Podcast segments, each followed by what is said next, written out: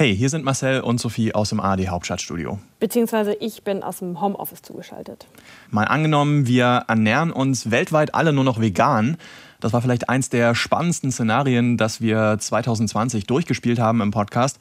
Auf jeden Fall eins, das euch besonders interessiert hat. Deshalb haben wir euch die Folge über den Jahreswechsel jetzt nochmal in den Podcast-Feed gelegt, bevor wir dann ab Mitte Januar wieder mit neuen Folgen starten vom Zukunftspodcast der Tagesschau.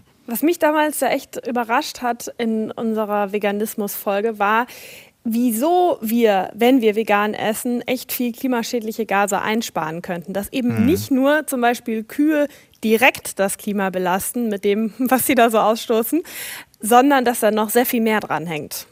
Ja, apropos Kühe, was wir auf jeden Fall noch erwähnen sollten, ist, wir gehen in der Folge nicht darauf ein, was das mit dem Tierwohl machen würde, wenn wir uns alle vegan ernähren. Ist natürlich eine total wichtige Frage, haben wir aber hier in der Folge bewusst ausgespart, weil wir in 25 Minuten eben nicht alle Themen unterbringen können und das Thema Tierwohl haben wir uns in einer anderen Folge schon mal genauer angeschaut.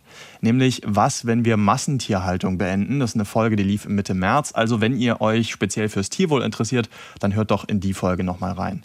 Sophie, sag mal, hast du eigentlich seit unserer Veganismus-Folge deine Essensgewohnheiten umgestellt? Du bist ja so ein Käsefan, hast du erzählt. Ja, ein laktoseintoleranter Käsefan, das ist ja das Problem. Und ich muss zugeben, ich bin auch nicht sehr viel disziplinierter geworden. Und der Lockdown, der düstere Lockdown, äh, hat auch nicht geholfen, wo man sich dann doch mal das eine oder andere gönnen will. Ja, das kann und ich du? gut nachvollziehen. Ich bin ja so ein Joghurt-Fan, habe ich ja auch beschrieben in der Folge. Und ähm, Viele von euch haben mir ja geschrieben und empfohlen, ich soll mal veganen Joghurt probieren. Danke für den Tipp. Auf jeden Fall eine gute Idee, habe ich gemacht. Aber so richtig Joghurtliebe ist da bisher bei mir noch nicht aufgekommen. Also ich versuche es weiter, ich gebe nicht auf, aber bisher äh, fällt es mir schwer umzusteigen. Euch auf jeden Fall viel Spaß jetzt bei der Folge. Mal angenommen, wir ernähren uns alle nur noch vegan. Mal angenommen, wir ernähren uns alle nur noch vegan. Sind wir dann gesünder und können wir so das Klima retten?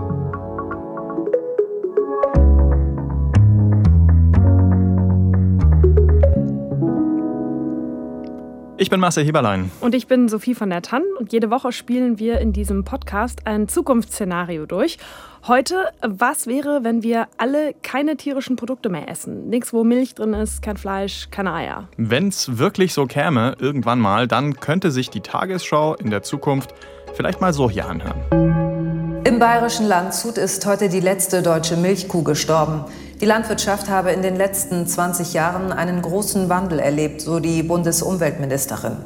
Seitdem sich alle Menschen komplett vegan ernähren, gibt es kaum noch Bauernhöfe in Deutschland. Viele Wiesen verwalden. Gleichzeitig hat die Zahl der Herz-Kreislauf- und Krebserkrankungen deutlich abgenommen. Forscher führen das auf die rein pflanzliche Ernährung zurück. Auf einer Skala von 1 bis 10, wie wichtig sind dir Käse und Milchprodukte? Ich würde sagen so 11. Also ich bin vor allem so ein Joghurt-Fanatiker, egal was für ein Joghurt, auch der 10-prozentige, der griechische. Ich finde, ein Tag ohne Joghurt, das ist ein verschwendeter Tag. Und bei dir, wie ist es bei dir? Ähm, naja, ich vertrage eigentlich keine Laktose, aber um ehrlich zu sein, bin ich da auch nicht so ganz konsequent. Mhm. Für einen guten Käse, da nehme ich dann schon mal ein bisschen Bauchschmerzen in Kauf. Okay, krass. Also wir sind so richtige Joghurt- und Käse-Ultras hier. ja, da sind versammelte wir, Gruppe. Da sind wir ja genau die Richtigen, um äh, eine Folge über vegane Ernährung zu machen. Es wird uns auf jeden Fall nicht leicht fallen, äh, wenn wir uns umstellen müssten. Das ist ja vielleicht ein ganz guter Anfang. Ist denn veganes Essen in Deutschland mittlerweile Mainstream? Das haben wir uns erstmal gefragt. Ja, ich glaube, man kriegt da, wenn man wie wir hier in Berlin lebt, leicht ein verzerrtes Bild. Hier gibt es ja ziemlich viele vegane Restaurants zum Beispiel. Aber deutschlandweit sind es gerade mal so rund eine Million Menschen, die sich als vegan bezeichnen. Eine Million, ein bisschen mehr als 80 Millionen Menschen gibt es in Deutschland, also rund ein Prozent, immer noch eine Ausnahme, vegan zu sein. Ja, aber in Deutschland zumindest Tendenz steigend. Mhm es kaufen ja auch immer mehr Menschen Fleischersatzprodukte. In den ersten drei Monaten dieses Jahres wurden davon ein Drittel mehr verkauft als im gleichen Zeitraum im Jahr vorher. Also so vegane Burger und vegane Wurst, das nimmt deutlich zu. Ja, Beispiel Rügenwalder Mühle, die sind bekannt für ihre Wurst mhm. und dieses Jahr haben die zum ersten Mal mehr Umsatz mit veganen und vegetarischen Produkten gemacht als mit diesem klassischen Wurstaufschnitt. Fleisch essen wir in Deutschland aber immer noch sehr, sehr viel trotzdem. 60 Kilo im Jahr pro Person. Das ist so krass. Und es geht seit Jahren auch nicht so richtig zurück, der Fleischkonsum. 60 Kilogramm, das sind übrigens ein Schnitzel pro Person jeden Tag. Und weltweit gesehen legt der Fleischkonsum sogar noch weiter zu. Das liegt laut Studien vor allem daran, dass China, Indien und andere Länder reicher werden. Es werden natürlich auch mehr Menschen, aber vor allem werden diese Länder reicher und Fleisch ist ja oft ein Statussymbol. Das heißt, wenn man sich das dann leisten kann, dann will man sich das dann auch leisten. Und in unserem Szenario nehmen wir aber mal an, dass sich die Einstellung zu Fleisch- und Milchprodukten ändert, dass alle Menschen weltweit kein Fleisch mehr essen und auch keine Milchprodukte, keine Eier, alle sind vegan. Was wäre dann? Wären wir zum Beispiel gesünder oder fehlen uns am Ende wichtige Nährstoffe für eine gesunde Ernährung? Jetzt würde man ja denken, vor allem eine Gruppe von Menschen braucht besonders viele Nährstoffe, nämlich Leistungssportler und Leistungssportlerinnen, wie zum Beispiel Gerlinde Kaltenbrunner aus Oberösterreich. Sie hat als erste Frau alle 14 Berggipfel bestiegen, die über 8000 Meter hoch sind und hat das auch noch gemacht ohne Sauerstoffflasche. Und das Krasse ist, drei von diesen Bergen hat sie als Veganerin bestiegen. Seit elf Jahren isst sie nämlich keine tierischen Produkte mehr. Und auch bei den meisten anderen Expeditionen hat sie kein Fleisch gegessen. Also ich bin durch die Umstellung auf die rein pflanzliche Ernährung noch leistungsfähiger geworden, habe vor allem noch schneller regeneriert zwischen den Trainingseinheiten und der Schlaf hat sich verbessert. Also ich habe wirklich für mich nur große Vorteile spüren können. Und das war dann für mich gar keine Frage mehr, dass ich weiter bei der rein pflanzlichen, bei der veganen Ernährung bleibe.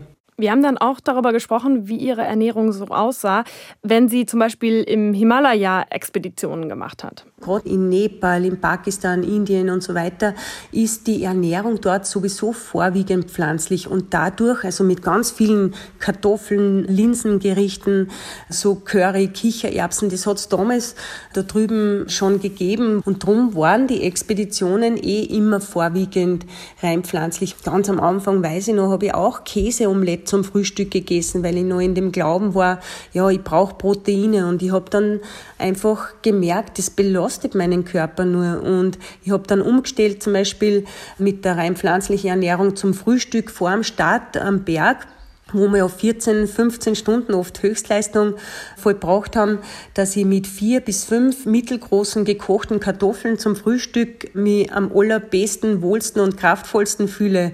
Und äh, da habe ich einen starken Unterschied auch zu meinen Kollegen gemerkt, die immer noch beim Käseomelett in der Früh waren. Das war dann die ersten drei, vier Stunden, haben sie die da wirklich schwer getan. Sie sagt natürlich auch, klar muss sie darauf achten, dass sie genügend Nährstoffe hat, aber sie kriegt das so gut hin und fühlt sich, wie sie sagt, pumperl gesund. Das fand ich echt eine süße Formulierung.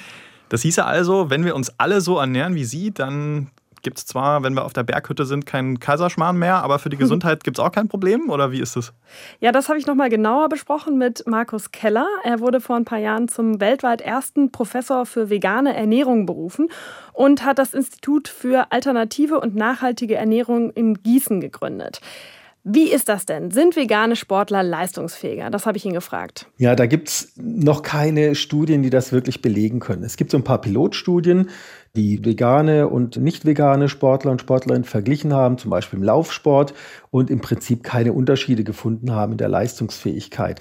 Was öfter berichtet wird, ist tatsächlich sowas wie meine Regenerationsfähigkeit ist kürzer, ich bin weniger anfällig auch für Verletzungen beziehungsweise Mikroverletzungen in den Muskeln beispielsweise, heilen schneller. Ich fühle mich besser damit und der psychologische Faktor dürfte sicher auch noch eine Rolle spielen. Aber handfeste Daten dazu gibt es bisher nicht. Wir sind auch an solchen Studien dran oder in der Planung und das ist ein ganz, ganz spannendes Feld natürlich. Und ganz allgemein gefragt, mal angenommen, wir ernähren uns alle vegan, ist das gesund?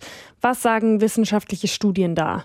Wir haben uns ja die Studienlage sehr überschauend äh, angeschaut und ausgewertet und sehen, dass zum einen tatsächlich so ein bisschen Forschungslücken bestehen, aber dennoch auf Grundlage dessen, was hier vorhanden ist, wir sagen können, wenn ich das richtig mache, gut informiert bin, kann ich mich sehr, sehr gesundheitsfördernd mit einer veganen Kost ernähren und ich muss eben auf ein paar Dinge besonders achten.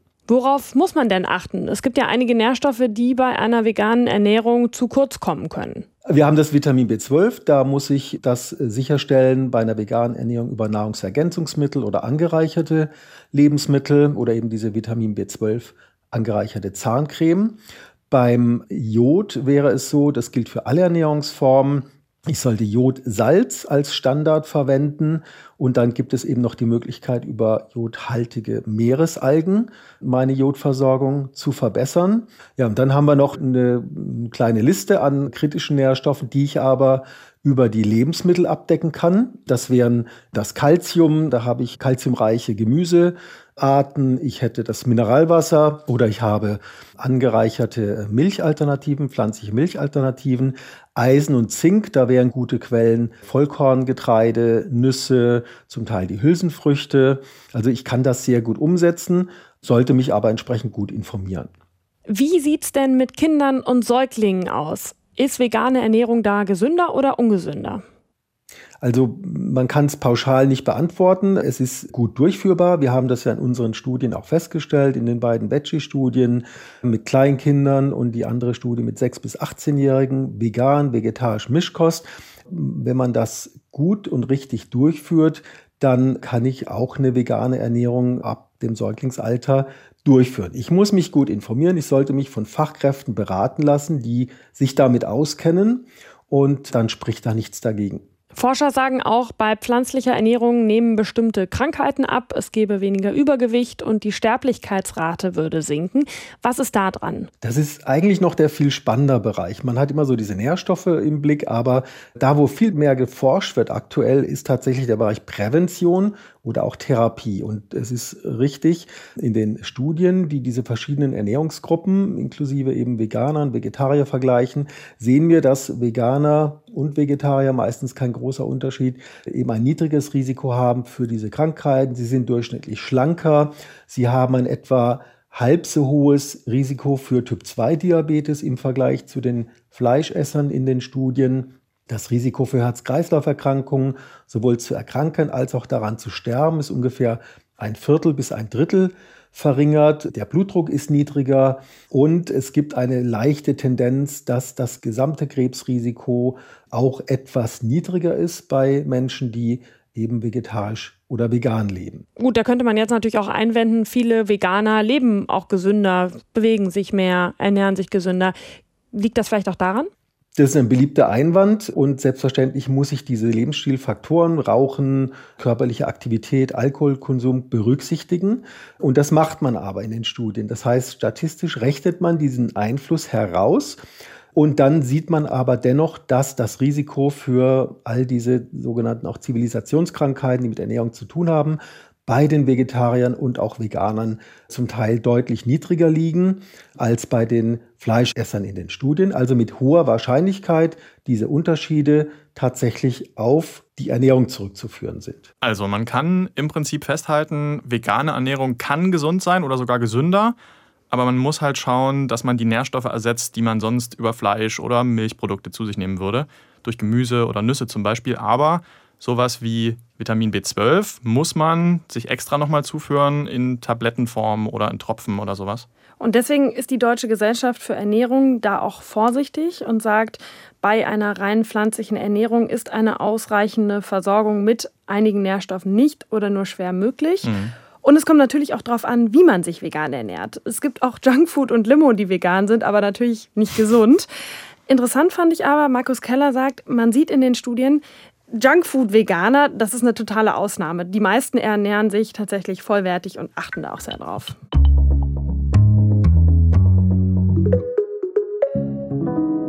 Ein anderer Grund, warum Menschen sich ja vegan ernähren, ist Klimaschutz. Aber wie viel Treibhausgase könnten wir denn wirklich einsparen, wenn alle auf der Welt vegan leben? Marcel, du hast dir das doch mal angeschaut. Naja, erstmal muss man ja wissen, wie viel das Ernährungssystem insgesamt so ausmacht am Ausstoß von Treibhausgasen. Was denkst du, wie viel ist das so insgesamt? Also so prozentual. Mhm. Ja, wenn du schon so fragst, ähm, 30 Prozent? Tatsächlich, ja, das liegst du ziemlich gut. So ein Ach, Drittel krass. ungefähr. Das ist richtig viel, oder? Hat mich auch schockiert. Und jetzt kann man mit allerlei Faktoren in die Zukunft berechnen, wie viele Emissionen wir einsparen könnten, wenn wir auf tierische Produkte komplett verzichten würden. Marco Springmann zum Beispiel hat das gemacht, zusammen mit anderen Wissenschaftlern. Er forscht zur Zukunft der Ernährung an der Oxford University und er sagt, insgesamt ein Viertel aller Emissionen weltweit lassen sich einsparen, wenn wir irgendwann alle vegan essen würden. Ein Viertel, wow, das ist schon viel. Mhm. Ja, es gibt auch Paper, die sagen, das ist ein kleines bisschen weniger bei der Einsparung, vielleicht so 15 bis 20 Prozent. Aber Fakt ist auf jeden Fall, pflanzliche Ernährung ist viel besser fürs Klima als nur eine tierische. Damit ein Kilo Linsen oder Bohnen zum Beispiel entstehen, braucht man nur ein bis zwei Prozent der Treibhausgase, die bei der Produktion von einem Kilo Rindfleisch frei werden. Also wir würden sehr viel CO2 einsparen, wenn wir keine Viehhaltung mehr hätten. Einfach weil es dann zum Beispiel keine Kühe mehr gibt, die Methan rübsen und furzen, also dieses klimaschädliche Gas oder wieso? Ja, das Methan ist ein Grund. Sogar noch wichtiger ist aber das Futter, was die Tiere brauchen. Also Mais und Soja zum Beispiel. Diese Futterpflanzen müssen erstens gedüngt werden. Dabei entsteht Lachgas, das ist ein starkes Treibhausgas. Diese Emissionen würden natürlich wegfallen in unserem Szenario, wenn wir kein Tierfutter mehr brauchen, weil wir haben keine Tiere mehr. Und dann gibt es natürlich auch noch die Sache mit dem Regenwald zum Beispiel.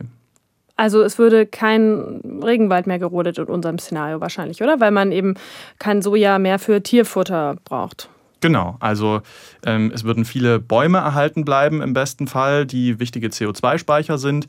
Dieses Roden von Flächen, um dort Futterpflanzen anzubauen, das ist der dritte große Grund, warum Tiere aktuell so klimaschädlich sind.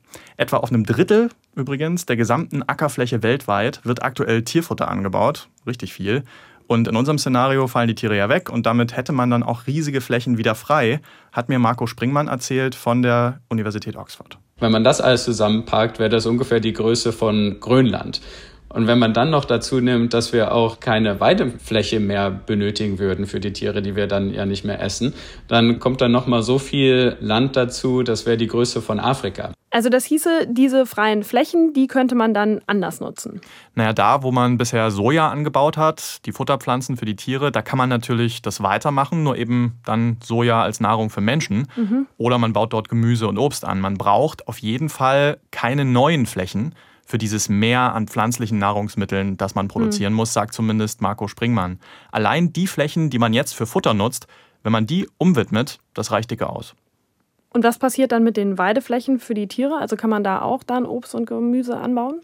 Ja, die allermeisten von diesen Weideflächen, die kann man zumindest kurzfristig kaum für was anderes nutzen, als eben dafür, da Tiere drauf weiden zu lassen. Mehr gibt der Boden oft gar nicht her. Und was passiert dann ohne die Tiere? Also mit den Wiesen zum Beispiel bei uns hier. Gibt es die dann überhaupt noch? Genau das habe ich Martin Keim gefragt. Er ist Professor für Ernährungsökonomie an der Uni Göttingen und über Deutschland zumindest hat er das hier gesagt. Wir hätten keine Wiese mehr, weil Wiesen schon entweder regelmäßig geschnitten oder beweidet werden. Und wenn sie es schneiden, dann machen sie Heu oder Silage draus oder sie weiden. Also das würde verbuschen oder verwalden. Wir hätten keine Grünlandflächen mehr als solches, wenn wir komplett aus der Tierproduktion aussteigen. Wir hätten dann mehr Wald. Das wäre ja klimamäßig eigentlich eine super Sache. Das wäre klimamäßig eine gute Sache, aber der Bereich Artenvielfalt, natürlich haben Wiesen- und Weideflächen auch eine bestimmte Artenvielfalt, die dann im Wald wiederum nicht gegeben ist. Also es gäbe dann bestimmte Vögel nicht mehr, wenn die Weideflächen fehlen, oder? Ja, im Extremfall schon. Die Umweltschützer vom BUND zum Beispiel haben ja gesagt, die Feldlerche hätte ohne Wiesen ein Problem, Störche hätten weniger zu fressen, fast alle Orchideenarten wären weg, Gänseblümchen. Ja, ja bitter, oder? Das ist also für Tier- und Pflanzenwelt wirklich wichtig, dass es Tiere gibt, die da grasen und so Weide- und Grasland entstehen lassen. Und es gäbe auch keine Almen mehr in den Alpen zum Beispiel, auch bitter. Jetzt muss man natürlich sagen, dass viele Wiesen auch jetzt nicht durch Kühe oder Schafe kurz gehalten werden, sondern dass Landwirte mähen. Klar, am Ende landet das Heu dann auch im Trog. Aber man könnte ja argumentieren, damit es weiterhin Wiesen gibt, sollen Landwirte einfach weiterhin mähen oder wenige Tiere halten, wir essen die dann nur nicht. Ja, aber dann müsste der Staat wohl die Bauern auch dafür bezahlen, sonst würden die das einfach nicht machen. Mhm. Und dann würden wahrscheinlich viele fragen, ja gut, wenn wir schon ein paar Tiere haben, dann lasst uns die doch lieber ganz komplett nutzen, oder? Ja, es wäre vielleicht echt ein bisschen abwegig. Nehmen wir mal an, wir hätten wirklich gar keine Tiere mehr. Dann gäbe es ja auch nicht mehr den Mist der Tiere als Dünger, oder? Ja, aber wir bräuchten insgesamt halt auch weniger davon als jetzt, weniger Dünger. Und es gibt ja künstlichen Dünger, den wir jetzt auch schon einsetzen, der alleine, der würde schon ausreichen in der Zukunft, auch um dieses Mehr an Pflanzen zu düngen, das wir dann brauchen, sagt zumindest Marco Springmann, weil man muss ja dann keine Futterpflanzen mehr düngen. Also auch da wieder diese Futterpflanzgeschichte, ähm, da wird einfach sehr, sehr viel Dünger reingesteckt. Da spart man viel ein und viele Flächen in Deutschland, zumindest jetzt aktuell, werden ja überdüngt durch intensive Tierhaltung. Und das ist in der Konsequenz dann auch mhm. schlecht fürs Grundwasser aktuell. Stichwort Wasser übrigens. Wenn wir uns alle vegan ernähren, dann brauchen wir weltweit auch weniger Wasser. Vor allem, weil man die Futterpflanzen dann nicht mehr bewässern muss. Echt? Also, aber wir bauen doch dann auch mehr Gemüse an, zum Beispiel, oder? Also, mhm. und wir, dafür brauchen wir ja auch Wasser. Und wenn wir das Beispiel Avocados nehmen, von denen wird ja immer gesagt, dass die sehr viel Wasser brauchen. Ja, genau zu Avocados habe ich Marco Springmann auch befragt. Ja, sogar Avocados brauchen weniger Wasser als tierische Lebensmittel. Das Problem an Avocados ist einfach, dass in manchen Regionen, wie manchen Ländern in Südamerika, dass da die Produktion zu intensiv voranschreitet. Also da gibt es einfach wenig lokale Regularien, die sagen, ja, so viel darf angebaut werden und wenn der Wasserspiegel unter bestimmten Level fällt, dann geht da erstmal nichts mehr. Also das liegt meiner Meinung nach an lokalen Regularien, nicht weil die Avocado an sich sehr intensives Lebensmittel ist. Also das gleiche gilt für Mandeln übrigens. Also da wird ja auch immer gesagt, Mandeln benötigen viel Wasser. Mandeln an sich sind jetzt auch nicht super große Wasserschlucker, aber auch da gibt es eine Häufung an Produktion und eine zu große Intensivierung der Produktion in Regionen wie Kalifornien. Ein Problem beim Wasser gäbe es aber, man spart es nicht überall ein in unserem Szenario. Marco Springmann hat berechnet, in reicheren Ländern, ja, da kann man Wasser einsparen im Vergleich zu jetzt, aber vor allem in ärmeren Ländern, da bräuchte man wohl mehr Wasser als bisher. Das liegt daran, dass in vielen Niedriglohnländern die Ernährung gerade noch nicht so besonders gut ist. Das heißt, die Ernährungsmuster sind sehr monoton, basieren viel auf Grundnahrungsmitteln. Und um da eine gesunde vegane Ernährung sicherzustellen, müsste da ein sehr großer Anstieg an Obst- und Gemüseanbau erfolgen. Und das würde dann zu einem sehr großen Anstieg im Wasserverbrauch führen. Okay, besonders nachhaltig klingt das ja nicht. Na, kommt drauf an, meint Marco Springmann. Aber man müsste auf jeden Fall viel in Bewässerungsanlagen zum Beispiel investieren. Mhm. Und die Umstellung ginge natürlich nur über ein paar Jahrzehnte, nicht von heute auf morgen. Andererseits, der Status quo beim Essen in Ländern mit geringem Einkommen ist eben jetzt auch nicht besonders gut. Also, mhm. wenn sich da was verbessern soll, dann geht es vor allem über mehr Gemüse und Obst und das wird dann eben etwas mehr Ressourcen fressen, sagt Marco Springmann. Wie ist das denn mit dem Thema Hunger? Könnten wir mit veganer Ernährung alle Menschen satt machen? Darüber habe ich mit Martin Keim gesprochen von der Universität Göttingen, den wir vorhin schon gehört haben. Und er sagt, ja, man kann auf jeden Fall alle satt machen, also genug Kalorien, das ist nicht das Problem aber die Nährstoffe vielleicht. Natürlich kann man die allermeisten Mikronährstoffe auch pflanzlich produzieren. Man müsste die Landwirtschaft komplett umstellen, sehr, sehr viel mehr Gemüse, Hülsenfrüchte vor allen Dingen als Proteinlieferanten, Obst, Nüsse und sowas produzieren. Jetzt wird natürlich immer argumentiert, wenn ich mich sehr ausgewogen ernähre und bestimmte Mikronährstoffe über Pillen supplementiere, dann ist das auch ohne tierische Produkte möglich. Das stimmt. Aber sieben oder neun oder zehn Milliarden Menschen werden sich nicht alle, einige sind arm oder nicht so gut ausgebildet, haben keinen Zugang, eben so ausgewogen ernähren. Und deswegen würden wir deutlich mehr gesundheitliche Probleme bekommen, weil Menschen unterversorgt mit bestimmten Nährstoffen wären. Das heißt, das könnte man nicht überall auf der Welt hinkriegen aus Ihrer Sicht? Ja, wir sehen schon aus Studien beispielsweise in Entwicklungsländern, wo ja ohnehin in armen Bevölkerungsschichten sehr wenig tierische Produkte gegessen werden, aber dass dort, wo tierische Produkte gegessen werden, die Raten der Kinderunterernährung sehr viel niedriger sind. Das ist also ein positiver Aspekt tatsächlich Konsum tierischer Produkte. Nicht viel, aber in kleinen und moderaten Gaben. Sie müssen sehen, dass arme Menschen natürlich nicht gut ausgebildet sind, aber auch nicht ganzjährig Zugang haben zu allen frischen Produkten, Obst, Gemüse, dass sie arm sind und dass sie zum Beispiel auch Nahrungsergänzungspräparate nicht ohne weiteres zugänglich haben. Also insofern wäre das Problem in Entwicklung Entwicklungsländern vegan zu fordern noch größer als bei uns hier. Marco Springmann sagt dagegen, die Ernährung ist in vielen Ländern des globalen Südens aktuell auch nicht ausgewogen. Also mehr Gemüse, mehr Obst dort anzubauen wäre sowieso hilfreich. Und dann muss man es natürlich besser verteilen. Also ähm, besserer regionaler Handel. Nur man muss eben auch sagen, einfach nur das Fleischessen komplett zu streichen, das könnte Menschen in ärmeren Ländern sogar schaden. Und die Lebensmittelwirtschaft weltweit müsste sich auf jeden Fall radikal umstellen, wenn es keine Fleisch- und Milchprodukte mehr gäbe. Ja, klar. Die ganzen Jobs in der Viehwirtschaft würden wegfallen. Ne? Also Hirtenvölker, die umherziehen mit ihrem Vieh in der Steppe zum Beispiel. Was machen die dann? Viehzüchter, Fleischereien, Schlachthäuser. Das wäre ein extremer Umbruch und würde wahrscheinlich Jahrzehnte dauern, sagen Expertinnen und Experten. Aber andererseits würden natürlich auch neue Jobs entstehen, nur halt nicht mit tierischen Lebensmitteln. Dann ist natürlich auch die Frage, wird Essen dann teurer? Kann man ganz schlecht sagen. Also Fleischersatzprodukte, wie wir sie aktuell so haben, die sind oft teuer. Fleischlose Wurst oder veganer Burger, die werden sehr teuer verkauft. Andererseits, wenn in Zukunft sehr viel davon produziert wird, dann kann das natürlich auch die Kosten senken. Und unverarbeitete pflanzliche Lebensmittel, also Tomaten zum Beispiel, sind oft auch günstig, wenn man sie saisonal isst. Also letztlich, wie genau der Preis sich entwickeln würde, wenn wir wirklich in so einer veganen Zukunft leben würden, das lässt sich sehr schwer abschätzen.